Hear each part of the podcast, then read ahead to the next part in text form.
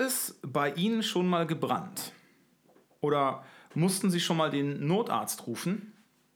Und haben Sie sich dann mal gefragt, warum das häufig so gut funktioniert? Also, dass dann wirklich in relativ kurzer Zeit die Leute da sind, die eben auch äh, entsprechend Hilfe leisten können. Herzlich willkommen äh, an alle Hörerinnen und Hörer zur ersten Ausgabe des CDU-Podcasts der CDU Herne Stadtgeflüster.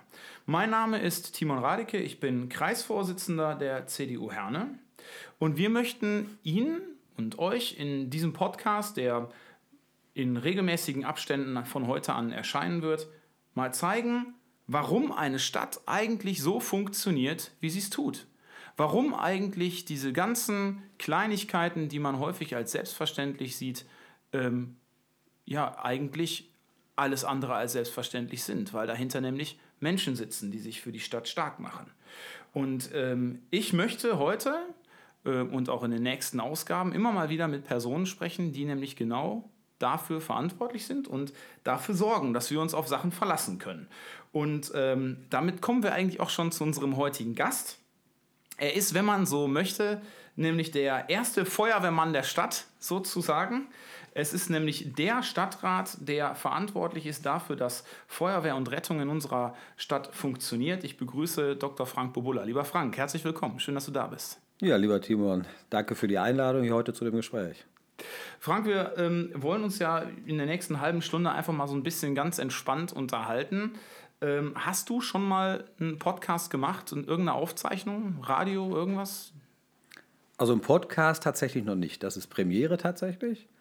Was ich natürlich gemacht habe, sind Radiointerviews. Was ich auch gemacht habe, ist in einem ähnlichen Format eine Aufnahme für ein Internetfernsehen. Auch dann mit so einem Zeitfenster von einer halben Stunde, knapp einer halben mhm. Stunde, zu Themen, die mich in meinem früheren Berufsleben betroffen haben. Aber ich habe ja. einen Podcast in der Form noch nicht gemacht. Du hast über das äh, frühere Berufsleben gesprochen. Ähm, du kommst ja ursprünglich aus Hatting, warst dort Kämmerer und bis dann, unterbrich mich, wenn ich irgendwas Falsches sage, ja, und bis dann. bis jetzt alles richtig. Sehr gut. Und bis dann ähm, 2014, 2015, ähm, nach der letzten Kommunalwahl eigentlich, ähm, hier nach Herne gekommen und hast dich hier unserer Feuerwehr und unserer Rettung, äh, sagen wir jetzt mal, verschrieben und den äh, Bürgerdiensten. Ähm, wie bist du denn eigentlich darauf gekommen, in die Kommunalpolitik zu gehen, wenn du vorher Kämmerer warst? Also die kommunalpolitische ähm, Aktivität hat ja noch viel früher begonnen. Also ich bin Ende der 80er, Anfang der 90er Jahre Mitglied der CDU geworden. Mhm. Damals ähm, aus zweierlei Intentionen. Die eine Intention war tatsächlich die kommunalpolitische Seite, so getragen und getrieben von dem Gedanken, ich muss mich mit einbringen und kümmern, was vor meiner eigenen Haustür passiert. Mhm. War damals übrigens Bürger der nicht ganz großen Stadt Sprockhövel. Ja. Habe da begonnen. Und äh, auf der anderen Seite initiiert durch die Wiedervereinigungspolitik von Helmut Kohl, die mich ah, okay. fasziniert hat und die mich tatsächlich dann auch veranlasst hat, politisch selbst aktiv zu werden. So hat es begonnen, kommunalpolitisch. Und mhm. ist dann über das, was man am Anfang macht. Also ich hatte die Funktion des stellvertretenden sachkundigen Bürgers im Beschwerdeausschuss der Stadt Vorkövel. Das war mein erstes Sexy, ja. Ja, so, das war mein erstes kommunalpolitisches Mandat. Aber was war damit verbunden? Natürlich lernte man die Fraktionsarbeit kennen, man mhm. lernte mhm. die Funktionsweisen von politischen Gremien kennen und man lernte da tatsächlich Demokratie an der Basis. Ja. Hattest du ähm, äh, vorher irgendeinen Bezug zu Herne? Bevor ich nach Herne kam, über persönliche Kontakte oder alte Freundschaften, ja. Ähm, die mit deinem Vorgänger im Übrigen, mit dem Markus Schlüter, ja. tatsächlich in Person sich äh, benennen lassen. Also das war aber der einzige engere Kontakt, den ich nach Herne hatte. Jetzt muss ich gerade mal einen Schluck Kaffee nehmen. Naja. Ähm, so, das ist ganz interessant. Also, du bist dann ja quasi ein Import. Ich meine, Importe werden ja immer mit so negativen ähm, Attributen irgendwie versehen. Ich finde das eigentlich gar nicht so negativ, weil ich finde das immer ganz schön, weil man dann nämlich mal einen Blick von außen auf die Stadt hat ähm, oder von jemandem, der von außen kommt. Was würdest du sagen, ist an unserer Stadt besonders gut und besonders liebenswert? Da, ich will mal noch einen Schritt zurückgehen zu dem Import. Also Import ist natürlich richtig, wenn man sich so ein bisschen kirchturmpolitisch bewegt. Ja. Und wenn man die reine Stadt als sein Betätigungsfeld ansieht, da wir uns hierbei in der Metropole Ruhr befinden, bin ich immer im Ruhrgebiet gewesen. Und damit fühle ich mich gar nicht so sehr als Import, weil sich doch viele Themenbereiche und Themenfelder und auch Problemlagen in allen Städten des Ruhrgebiets ausgesprochen ähnlich sind. Sodass also Import natürlich stimmt, wenn man die Stadtgrenzen sieht, aber nicht Import, wenn man sagt, ich bin Teil der Metropole Ruhr. Würdest du sagen, da gibt es inzwischen eine, eine Ruhrmentalität und auch Identität oder sollten wir die äh, befeuern, sollten wir die ähm, verstärken, wo irgend möglich? Also ich würde die Frage sogar auch an dich zurückspielen. Was sagst du, wenn du im Urlaub gefragt wirst, wo kommst du her? Sagst du da Herne? Also wenn Nee, ich aus dem Ruhrgebiet komme ich. Komm so, ich. genau. genau. Also wenn ich gefragt werde, sage ich nämlich in der Regel nicht, ich komme aus Hattingen Ja. oder ich komme aus Herne, Ja. sondern ich sage in der Regel, ich komme aus dem Ruhrgebiet. Ja, Das können auch alle zuordnen. Und damit macht es, glaube ich, ziemlich deutlich, dass man sich doch mit dieser Region identifiziert und dann auch erzählt, wo kommst du her? Naja, aus dem Ruhrgebiet. Das ist da, jetzt ist das egal, wen ich zuerst nenne, ist immer gefährlich. Das ist da, wo Dortmund und Schalke Fußball spielen. Ja, ja, okay, ja, ja. So, also Stimmt. man- man identifiziert sich damit und ähm, das ist auch eine Mentalität, die doch deutlich spürbarer wird. Man merkt das doch auch jetzt, wenn sich mehrere Oberbürgermeister jenseits der parteipolitischen Brille aus dem Ruhrgebiet aufmachen und werben für den Standort. Natürlich werben in erster Linie für ihre Stadt, aber das machen sie gemeinsam als Vertreter aus dem Ruhrgebiet und dokumentieren damit auch eine bestimmte Stärke. Das heißt, wenn ich danach frage, was eigentlich, äh, was du besonders liebenswert betrachtest, dann müsste ich eigentlich auch konkreterweise oder korrekterweise danach fragen, was ist besonders liebenswert und lebenswert am Ruhrgebiet? Ja, wobei auch da glaube ich, kann man dann wieder Unterschiede machen. Also besonders lebens- und liebenswert am Ruhrgebiet ist tatsächlich dieses Metropolartige. Also für nichts, was wir brauchen in unserem Leben. Das wird für dich genauso gelten wie für mich. Müssen wir länger als eine halbe Stunde fahren. Ja. Wir finden Arbeitsplätze im Umfeld von einer halben Stunde. Wir finden Museen, Sportstätten, äh, Kultureinrichtungen, Freizeiteinrichtungen. Wir finden auch Grün. Wir finden Wasser. Wir finden Wald. Also alles, was man Jetzt hat er fast zum, das Stadtlogo mit reingebracht, ja. alles, was man zum schönen Leben braucht, zumindest aus meiner Sicht, findet man und das so ziemlich egal, wo man im Ruhrgebiet lebt, in einem Umkreis von einer halben Stunde. Ja. Autofahrt mit öffentlichen Verkehrsmitteln, manchmal ein bisschen länger, aber auch nicht immer. Ähm, Was allerdings dann die Frage ist, was ist denn besonders liebenswert? Da hat dann doch, und da ist der Kirchturm doch schon wieder ziemlich wichtig, da hat doch jede Stadt so ihre eigenen Nuancen und ihre eigenen liebenswerten Punkte, ähm, Points of Interest, sagt man neudeutsch, oder auch Besonderheiten der Menschen, die da leben. Ich denke schon, es ist schon anders, ob man mit einem Duisburger, einer Dortmunderin oder einem Herner redet. Das macht doch schon noch ein bisschen Unterschied, aber eher so unter dem Aspekt liebenswert. Ähm, ich, äh, eine ganz lustige Geschichte. Du hast gerade erwähnt, äh, alles ist in 30 Minuten erreichbar. Ich habe damals in der US Airbase in Rammstein äh, Wache geschoben während meines Grundwehrdienstes. Und dann kam bei minus 15 Grad, kam ähm, so, ein, so, ein, so ein Amerikaner bei mir in den Carcheck reingefahren, stieg mit einem Hawaii-Hemd aus, war gerade gelandet. Schön. Ja. Und, ähm, und hat sich unglaublich gefreut, wieder zurück in Deutschland zu sein. Und dann haben wir gefragt, was er denn so toll daran findet. Wir konnten das damals überhaupt nicht verstehen. Und dann hat er gesagt, Mensch, das ist doch klasse. Ich bin in so und so vielen Stunden in Luxemburg, in Österreich, ich bin in, an der Nordsee, ich bin äh, im, im Wald, äh, in Frankreich, an der, an, der, an der Nordküste, an der Westküste, alles gar kein Problem. Und wir haben das gar nicht verstanden, bis er dann sagte, er wäre Texaner und er bräuchte allein 16 Stunden, aus, um aus seinem Bundesstaat rauszukommen. Und dann bekommt man natürlich mal einen Eindruck davon, was man hier für einen Vorteil hat. Ne? Ganz andere Dimensionen. Ja. Ja, ja. Ähm, Frank, wir sind allerdings jetzt ja natürlich nicht nur, nicht nur hier, um äh, Standortvorteile zu besprechen, sondern wir sind ja auch hier, um vor allen Dingen mal über, dein, über deine Arbeit zu sprechen, über das, was du eigentlich tagtäglich machst. Ähm, und um das vielleicht auch den Zuhörern mal ein bisschen zu verdeutlichen, du sorgst dafür, dass unsere Feuerwehr oder unsere Rettung so läuft, wie sie läuft. Das heißt, dass im Ernstfall die Feuerwehrleute, der Notarzt innerhalb einer gewissen Zeit da ist, wo er gebraucht wird. Ist das richtig? Kann man das so umschreiben? Na, das würde, glaube ich, meine Verantwortung doch etwas überhöhen. Also auch die Einleitung gerade, ich wäre der erste Feuerwehrmann dieser Stadt. Richtig ist ja, ich bin ja gar kein Feuerwehrmann. Ich habe ja gar nicht die Ausbildung zum Feuerwehrmann. Deswegen würde man tatsächlich mir da ein bisschen mehr Qualifikationen zuschreiben, als ich sie tatsächlich habe. Richtig ist aber, ich habe natürlich die politische und auch verwaltungsadministrative höchste Verantwortung dafür, dass Rettung und zur Rettung gehört Notfallrettung wie Feuerwehr gleichermaßen funktioniert und auch gut funktioniert, mhm. mit einem vernünftigen Anspruch an Qualität.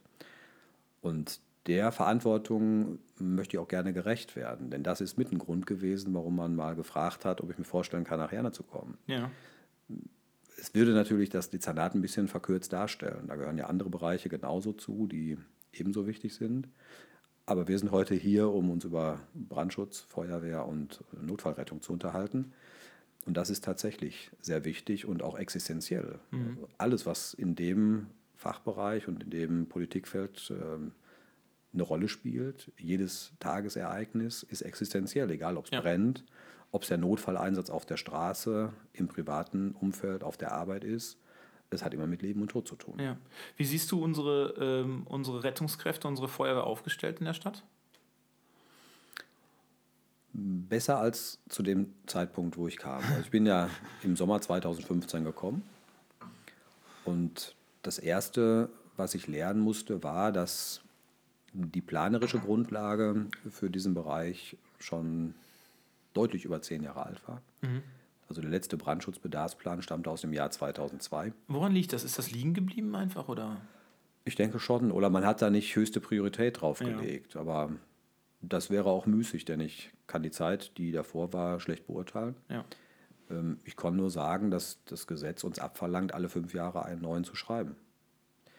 Ähm, und was man dann vorfinden konnte, war tatsächlich ein Gutachten. Also das muss ich gar nicht mit eigener Expertise machen, sondern kann mich darauf externe Gutachten berufen, die gesagt haben, dass der bauliche Zustand aller Wachen für die Berufsfeuerwehr, also sowohl die in Wanne wie auch die in Herne, aber auch manche und vor allen Dingen ein äh, Feuerwehrgerätehaus für die Freiwillige Feuerwehr in einem baulich maroden Zustand sind und zwar mhm. so marode, dass es sich nicht lohnt, in diese Gebäude zu investieren, mhm. sondern die dringende Empfehlung war, die Gebäude aufzugeben und durch neue zu ersetzen. Und mal kurz zum, zum, Verständnis, wenn ich dich da einmal kurz unterbrechen kann. Ja. Ähm, äh, es ist ja nun so, das wissen ja viele Leute gar nicht, dass es Vorgaben gibt, ähm, in welcher Zeit welche Mannstärke wo im Ernstfall vor Ort sein muss, oder? Im ganzen Stadtgebiet, oder wie ist das? Ja, das ist so. Also es gibt, es gibt kein Gesetz, was das regelt. Ja. Aber es sind die anerkannten Regeln der Technik, die ja. sagen, dass ich in acht Minuten mit zehn Kräften am Einsatzort sein muss und in weiteren fünf Minuten mit weiteren sechs Kräften. Also nach 13 Minuten muss ich dann mit 16 Kräften vor Ort mhm. sein. Und das ist abgeleitet aus der Frage, wie muss man denn Brand bekämpfen? Ja. Wie muss man Feuer bekämpfen? Wie viele Personen brauche ich dann mit welcher Qualifikation oder Funktion im Einsatz, um das auch gut und vernünftig machen zu können. Okay, das heißt aber auch im Umkehrschluss, ich kann jetzt nicht eine neue Feuerwache irgendwo äh, an den Stadtrand äh, pflastern, sage ich jetzt mal. Ähm, wenn ich immer im Hinterkopf haben muss, dass ich ja in acht Minuten mit zehn Mann am anderen Ende der Stadt sein muss. Das heißt, ich bin da ja extrem limitiert, oder nicht? Das, so ist das. Und das richtet sich dann auch immer nach Fahrzeitisochronen. Also man, wir haben tatsächlich bei der letzten Planung für den Brandschutz haben wir Befahrungen des Stadtgebiets echt gemacht. Ja. Und aus den Erkenntnissen aus der Befahrung. Bist du mitgefahren? Nee, ich bin nicht mitgefahren. Ah. Das haben unsere Feuerwehr, okay. Frauen und Männer, gemeinsam mit einem externen Gutachter gemacht.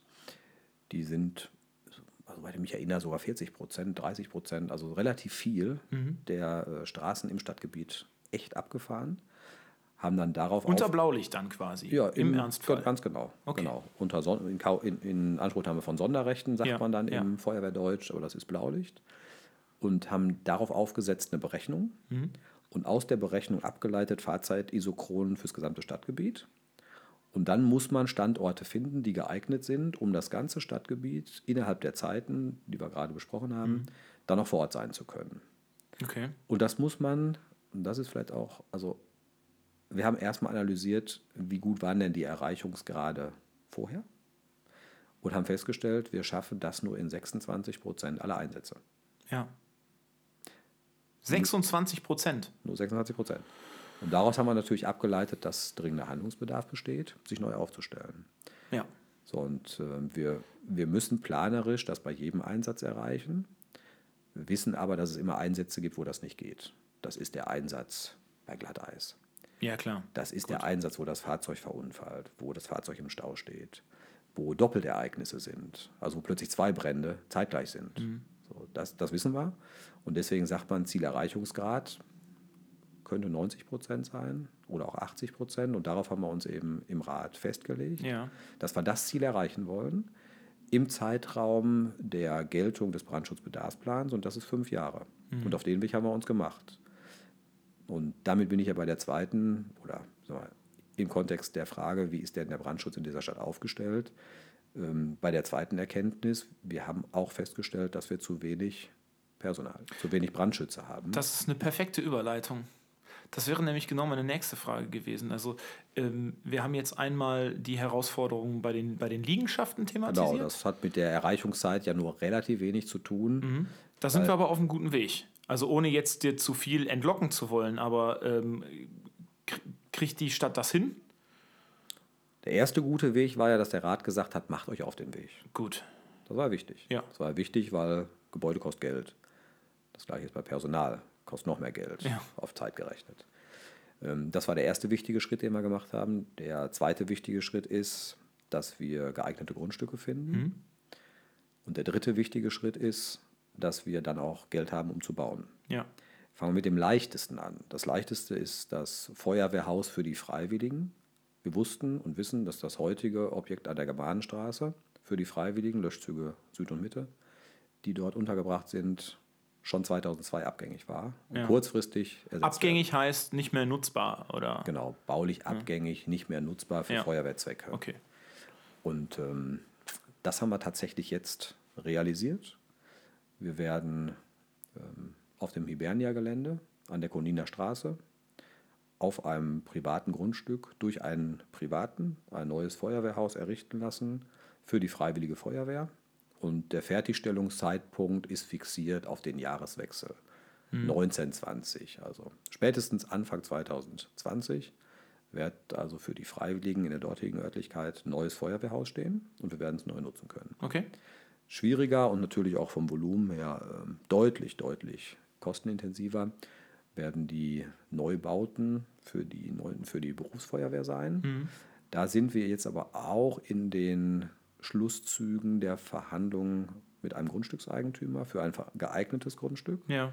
Und ich bin ja ganz zuversichtlich, dass das dann auch bis Ende April tatsächlich erworben sein wird. Das setzt nochmal einen Ratsbeschluss voraus. Im Moment ist die Absicht, Anfang April eine Vorlage als Verwaltung zu bringen, um dem Rat dann auch einen Beschluss über den Erwerb eines Grundstücks möglich zu machen. So, und das ist aber auch das, was zeitlich priorisiert war im Bedarfsplan. Danach schließt sich natürlich an, wie teuer wird es denn, wie wird die Planung sein, was wird da inhaltlich feuerwehrtechnisch untergebracht. So, und die Absicht war, dass wir das auch noch innerhalb der Laufzeit des Bedarfsplans realisieren werden. Das wissen wir aber heute schon, da die Grundstücksverhandlung, Grundstückssuche deutlich länger gedauert hat, als wir es ursprünglich vorgenommen haben. Also mittlerweile sind zwei Jahre um. Dass wir das nicht mehr in einem Zeitraum von fünf Jahren schaffen werden, aber auch nicht mehr so ganz weit davon weg. Okay. Und danach, also wir haben uns schon vorgenommen, auch in diesem Fünfjahreszeitraum auch ein Grundstück in Wanne zu suchen, weil auch da wissen wir, dass der Standort, das Gebäude nicht mehr geeignet ist. Standort schon noch eher, aber Gebäude nicht und die Grundstückgröße gibt einen neuen Standort auch nicht her. Ähm, da werden wir auch ein Grundstück noch innerhalb dieses Fünf-Jahre-Zeitraums kaufen wollen und danach dann aber erst mit der Okay. baulichen Errichtung beginnen. Das ist natürlich ähm, Wasser auf die Mühlen derer, die im Grunde auch schon seit Jahren gesagt haben, wir müssen die Feuerwehr mehr in den Blickpunkt unserer kommunalen äh, Anstrengungen setzen. Äh, die CDU hat sich ja schon, schon sehr frühzeitig dazu bekannt und hat das entsprechend, äh, ich würde, hätte jetzt fast gesagt, befeuert ähm, äh, und das nach vorne gebracht. Umso schöner zu sehen, dass dann auch wirklich äh, jetzt was in Bewegung ist.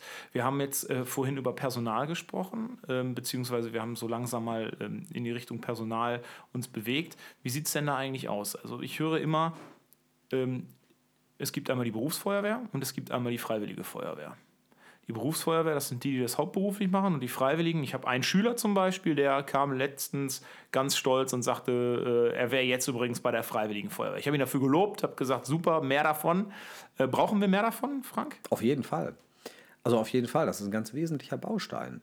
Das macht ja auch das Besondere von dieser oder von vielen Feuerwehren aus, dass es ein Zusammenwirken von Berufsfeuerwehrleuten mit freiwilligen Feuerwehrleuten Ja. gibt, die aber auf hohem professionellen Niveau am Ende die Sicherheit gewährleisten müssen, und zwar gemeinsam im Gleichklang oder im Gleichschritt. Ähm, wir wissen, dass wir in beiden Bereichen verhältnismäßig schwach aufgestellt waren. Wir wissen, dass wir zu wenig Berufsfeuerwehrleute hatten. Wir gehen davon aus, dass wir auch heute noch zu wenig haben, aber man muss ja das auch immer in den finanziellen Rahmen einbinden und gucken, was kann man sich tatsächlich leisten. Wir haben ja 15 neue Planstellen geschaffen für Feuerwehr und ähm, haben im Moment eher die Probleme, diese Stellen auch besetzt zu bekommen, weil der Markt, wenn man es so nennen darf, äh, relativ dünn ist. Also Fachkräftemangel spielt da auch rein. Wir schaffen es aber meistens dann doch und da bin ich auch ganz froh drum. Ähm, Und bei der Freiwilligen haben wir uns auch auf den Weg gemacht und gesagt, wir müssen die Freiwilligen auch stärker aufstellen. Und da haben wir sehr engagierte Freiwillige, die echt, echt in die Hände spucken und tatsächlich für ihre freiwillige Feuerwehr werben. Das haben wir gemeinsam auch konzeptionell gemacht. Also ganz aktuell ist ja das Besondere, was wir in Herne machen, der Imagefilm, der Werbefilm, den Ja. wir in der Filmwelt Herne zeigen, in beiden großen Sälen regelmäßig und das über einen Zeitraum von mehreren Monaten.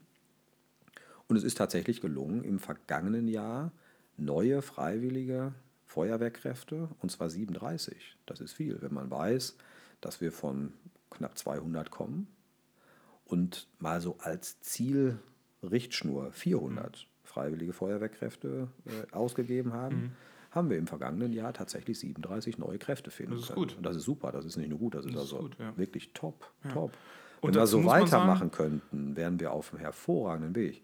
Und das würde dann natürlich diese ähm, beiden Bereiche hervorragend stärken. ne? Sowohl die Ja. Freiwilligen wie auch die Hauptamtlichen. ne? Und dazu kommt, die Feuerwehr ist ja jetzt seit, ähm, ich glaube, seit einem Monat oder zwei Monaten jetzt auch äh, im, im Social Media unterwegs. das, ich ja, habe zumindest gesehen, dass die Feuerwehr Hahn in Facebook So ist das. Das ist und auch einen. Instagram-Account hat. Das- genau. finde ich absolut, absolut Das ist notwendig. einer der neuen. Bausteine.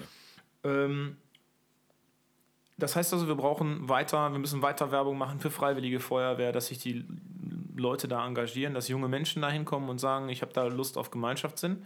Weil ja das eigentlich auch immer die große Kritik ist heutzutage, dass jungen Menschen im Grunde genau dieser Gemeinschaftssinn mehr und mehr abhanden geht. Also wenn ich mit meinen, mit meinen Schülern spreche an der Schule häufig, dann ähm, haben die häufig überhaupt gar kein Empfinden mehr dafür, was es eigentlich bedeutet, mit anderen gemeinsam etwas zu schaffen und eben auch zusammenzuarbeiten ne? ähm, an der Stelle. Also das ist ja das Gemeinschaftsgefühl, aber auf der anderen Seite auch was wirklich Wertvolles für die Gesellschaft zu leisten, Werden die dafür bezahlt? Nein. Die werden, da, die werden da nicht für bezahlt. Das ist Nein. natürlich in einer gibt Gesellschaft, die hauptsächlich auf Konsum und auf Kapital ausgerichtet ist, schwierig. Ne? Es gibt noch nicht mal eine Aufwandsentschädigung, so wie es die in anderen Bereichen vielleicht gibt. Ja. Wäre Also das das- nicht mal eine, eine Möglichkeit, sowas anzudenken? Man darf das, man kann das, manche anderen Städte machen das auch. Oder Vergünstigungen oder sowas? Äh, kostenlose Kino oder, oder äh, Schwimmbäder frei oder irgendwie sowas? Wäre das nicht ein interessanter, also kein Anreiz dahin zu gehen, aber ein kleines Dankeschön der Gesellschaft ähm, äh, für die jungen Leute, die sich da engagieren? Ja. Also das ist gerade das, was wir im Moment, also wenn ich wir sage, meine ich den Leiter der Feuerwehr, den ähm, Vorsitzenden Stadtfeuerwehrverbandes, also ein Ehrenamtler, den Sprecher der Freiwilligen Feuerwehr, also auch ein Ehrenamtler, seit einigen Monaten bei mir am Tisch, immer wieder in regelmäßigen oder unregelmäßigen Abständen besprechen, diskutieren und konzeptionieren. Also wir sind dabei, ein solches Konzept zu erstellen. Und das geht tatsächlich über die rudimentären Dinge wie Verbesserung von Werbung, Social Media, hast du gerade angesprochen, genau das war ein wichtiger Baustein. Ähm, tatsächlich auch dieses besondere Highlight. Film, Kinowerbung, ähm, Vergünstigungen ist da Thema und da reden wir über ähm, freies Parken, freies Schwimmen, freie äh, Fitnessstudiobesuche. die natürlich auch für körperliche Ertüchtigung ne, Total sinnvoll, ja, wichtig absolut. sind, Absolut. aber dann auch nicht unbedingt nur als oder vielleicht auch gar nicht so vorrangig, sondern eher nachrangig Lockmittel für neue Interessenten sein Ja. sollen, sondern auch Bindung. Genau, Genau. dieses Dankeschön, Genau. Weil, was man ja nicht in monetärer Art macht, sondern Dankeschön Richtig. sagt, ja, die- dafür, die- dass du das hier machst, darfst du dann auch in den städtischen Bädern frei schwimmen. Genau, die Alternative ist ja, also das ist zumindest das politische Gegenargument, was man sonst häufig hört. So glaubt ihr denn allen Ernstes, dass Leute sich dafür krumm machen, dafür, dass sie irgendwie eine Kinokarte oder einen Schwimmbadzugang bekommen. Aber ich glaube eben, genauso wie du es sagst, man darf das nicht so sehen, dass man, ähm, dass das eine Bezahlung ist oder ein Anreiz dafür, dass die Leute erstmal kommen, sondern es ist eher ähm, ein Hinweis darauf, wir registrieren, dass ihr euch für die Gesellschaft einsetzt. Und dafür bekommt ihr eben, weil ihr euch für die Kommune einsetzt, von der Kommune, ähm, eine entsprechende Gratifikation, wie auch immer geartet. Ja, also das ist ein Baustein, der auch den Freiwilligen, mit denen ich mich da unterhalte, immer sehr wichtig ist, Mhm. der da auch sehr in den Vordergrund gerückt wird, auch sehr priorisiert wird. Was aus unserer Sicht aber auch ein ganz, ganz wichtiger Aspekt war und den haben wir eingeführt mit dem neuen Feuerwehrchef. Hm, Früher hat die Freiwillige Feuerwehr die Funktion gehabt, den Grundschutz für die Berufsfeuerwehr darzustellen. Wenn die Berufsfeuerwehr ausrückte, wurden sie nachalarmiert und mussten im Hintergrund dann warten, bis die Berufsfeuerwehr wieder zurückkam. Und selten passierte mehr. Ja, ich verstehe. Wir haben das geändert. Wir haben sie jetzt tatsächlich auch in die erste Alarmierung mit aufgenommen. Das heißt, die sind jetzt viel häufiger tatsächlich auch vorne im Einsatz bei der Brandbekämpfung. Und das ist ja was, was auch unter Motivationsgesichtspunkten Ja, sehr total. wichtig war, dass man dann auch echt in den Einsatz kommt und nicht für die Berufsfeuerwehr den nachgelagerten Grundschutz sicherstellt. Ja. Das war uns wichtig, das haben wir auch gemerkt. Nachgelagerter Grundschutz heißt, die Leute warten, falls irgendwas ausfällt. Die warten, bis die Reserve Berufsfeuerwehr quasi. wiederkommt. Ja, okay. Sollte noch mal ein zweites Ereignis kommen, rücken sie auch aus. Ja. Unspektakulär.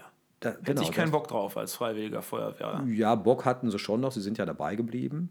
Aber wir glauben schon, dass es heute viel, viel spannender ist, Ja. als das früher war. Ja. Wie, ähm, wie, wie nimmst du das denn wahr? Also gerade wenn du die, die Berufsfeuerwehrleute hast und die haben jetzt quasi einen Buddy von einer freiwilligen Feuerwehr. Ähm, das ist aber nicht so, dass die dann da hingehen und sagen, hier, pass mal auf, Kleiner, geh mal weg, ich bin hier der Berufsmann und du hast hier, kannst erst mal hinter mir stehen und mal gucken. Oder wie läuft das? Also ich stelle mir halt fest, dass es da gegebenenfalls Diskrepanzen gibt, ähm, Unterschiede in der, in der Wahrnehmung, in den äh, Fähigkeiten natürlich, der, sonst wäre der eine ja nicht, nicht, nicht Freiwillige und der andere nicht Berufsfeuerwehr. Also ich stelle mir das vor, wenn ich jetzt bei der Bundeswehr einen Praktikanten dabei hätte, ähm, der mir quasi über die Schulter gucken soll, aber auch was machen darf. Das ist, also so darf man es überhaupt gar nicht vergleichen, weil die Freiwilligen, die Mitglieder der Freiwilligen Feuerwehr Ja. eine hochqualifizierte Ausbildung genossen haben und im Einsatz, wenn sie die Funktion des Einsatzleiters haben, auch den Einsatz leiten. Okay. Ähm, natürlich gibt es da, also das weiß auch jeder, unterschiedliche ähm, Qualifikationen und jeder weiß auch, wo er seine Rolle hat. Aber es wird da nicht, im, im optimalen Falle wird nicht differenziert. Im Einsatzgeschehen sowieso gar nicht. Da kennt jeder seine Aufgabe, hat jeder seine Funktion. Und es gibt ja auch Städte, die überhaupt gar keine Berufsfeuerwehr haben. Es gibt ja Städte, die Ja. ausschließlich Ja, ja, freiwillige Feuerwehr Natürlich. haben. Und Gemeinden. Und auch da muss der Brandschutz sichergestellt Ja. sein. Also das funktioniert auch mit Freiwilligen höchst professionell. Schön. Das freut mich auf jeden Fall zu hören. Und das, ähm, Und das, Klima zwischen beiden, auch. und das Klima zwischen beiden Bereichen ist auch wirklich gut. Ja. Also man respektiert sich wechselseitig, nimmt sich da auch sehr ernst. Ja. Das ist also nicht der Praktikant, den man mal mit zum Feuer nimmt Ja. und dem auf die Schulter klopft und sagt, du kannst für mich Wasser tragen oder so. Also das, so läuft das nicht. Das heißt aber auch, dass, dass wir, wir Bürger quasi auch realisieren müssen, egal wer da kommt, ob da jetzt die Berufsfeuerwehr kommt oder da kommt die Freiwillige Feuerwehr, wir haben es da auf jeden Fall in ihren Bereichen mit Profis zu tun, die für den Fall bestens ausgerüstet und auch ähm, ähm, ausgebildet sind ähm, und denen ist in jedem Fall Wertschätzung entgegenzubringen. Das Stelle. ist, ja, das ist total wichtig. Also wenn es uns gelingen würde, mit der Freiwilligen Feuerwehr den zweiten Abmarsch, also ich sage die zweiten, also die sechs Kräfte, die ich in den nachgelagerten fünf Minuten, Ja. nicht die ersten zehn Kräfte, die in acht Minuten da sein müssen. Das wird man mit Freiwilligen nie hinkriegen. Wenn es uns aber gelingen würde, in den weiteren fünf Minuten, also nach 13 Minuten mit sechs Kräften der Freiwilligen Feuerwehr da zu sein, dann wäre das ja eine unheimliche Stütze Ja. unserer Berufsfeuerwehr. Ja. So weit sind wir noch nicht. Aber das ist immer so ein Szenario, was wir zielorientiert zumindest denken müssen. müssen, mhm. um uns insgesamt sehr stark aufzustellen. Äh, Frank, wie, ähm, wie, es ist jetzt fast schon eine, eine, halbe Stunde rum. Es ist unglaublich, das ging ja wie, sehr schnell vorbei, ja, es ist ja. unglaublich, wie schnell das geht. Ich kenne das noch von meinen mündlichen Prüfungen an der Universität. Da mhm. ging man rein und ruckzuck waren 20 Minuten rum und irgendwie war man dann fertig. Ähm, wir kommen auch langsam aber sicher zum Schluss. Wir haben ganz, ganz viel erfahren über die äh, Feuerwehr. Ähm, erlaubt mir zum Schluss noch äh, eine allgemeinpolitische, kommunalpolitische Frage. Ähm, die kannst du ähm, fokussieren, äh, wie, wie dir das beliebt. Ich frage einfach mal ganz grob, wo siehst du Herne in den nächsten zehn Jahren? Also die Frage ist in einer schnelllebigen Zeit wie der heutigen ja nicht so ganz einfach zu beantworten. Das hoffe ich. Es ist ja manchmal schon schwierig, überhaupt sich vorzustellen, wo bin ich denn in zwei oder drei Jahren. Denn manches ist so schnelllebig. Andererseits ist vieles doch auch sehr beharrlich. Mhm. Also in zehn Jahren würde ich auf jeden Fall mal im Vergleich zu heute sagen, glaube ich schon, dass die Stadt besser dastehen wird, als sie heute steht. Warum glaube ich das? Viele Grundsteine werden heute kommunalpolitisch gelegt, wo aber heute noch nicht am Ende der Ertrag direkt spürbar wird. Wie häufig in der Politik? Wie häufig und manchmal ja auch länger dauert, als so eine Wahlperiode ist. Also ja. auch wenn man am Anfang einer Wahlperiode eine Entscheidung trifft, ist immer noch nicht klar, dass man innerhalb der fünf Jahre, die ich ja nur habe, dann am Ende tatsächlich auch den Erfolg schon spürt. Genau. Ich glaube aber schon, also Herne ist, so wie ich Herne wahrnehme und Herne kennengelernt habe, also unheimlich kreativ und auch sehr, sehr mal, beweglich. Mhm. beweglich. Also Herne verharrt nicht in irgendeiner Rolle, die man bei vielen Umfragen oder so sieht. Ne? Herne ja. steht ja oft auf einem der letzten Plätze. Man verharrt da aber nicht und ist traurig, dass man so ist, sondern man bewegt sich unheimlich schnell nach vorne. Also das die Dynamik in dieser Stadt, die ist spürbar und die äh, merkt man auch, wenn man überregional sich bewegt. Also ganz oft bekomme ich auch rückgespiegelt von Kollegen aus anderen Städten, Mensch, was ihr da in Herde macht, also das, das spricht sich schon rum. Ja. Also wir hören das hier, wir spüren das, ja. dass ihr eine Aufbruchstimmung habt. Und eine Aufbruchstimmung wird sich immer am Ende positiv auch bemerkbar machen. Ja. Ich glaube schon, jetzt gar nicht mal so nur beschränkt auf Feuerwehr. Ich könnte ja jetzt auch die Antwort relativ leicht geben und sagen, ja, in zehn Jahren habe ich ein schönes, neues Gebäude einer Berufsfeuerwehr. Das wäre super, wenn das so wäre. Die Weichen sind gestellt. Das wünsche ich mir natürlich. Aber ich glaube auch, dass die Stadt entwicklungspolitisch in den zehn Jahren eine ganze Menge getan haben wird. Mhm. Wenn man sieht, was sich im Moment im Kernbereich der Innenstadt auf der Bahnhofstraße abspielt. Also wir werden da sicherlich eine andere Struktur als heute den reinen Einzelhandel haben, aber es hat sich doch viel bewegt. Ja, auf jeden Fall. Und es bewegt sich in den nächsten Wochen und Monaten viel. Ähnliches bewegt sich bei Stadterneuerungsprogrammen. Wir werden sicherlich auch an vielen Stellen viel moderner wohnen als heute. Ja.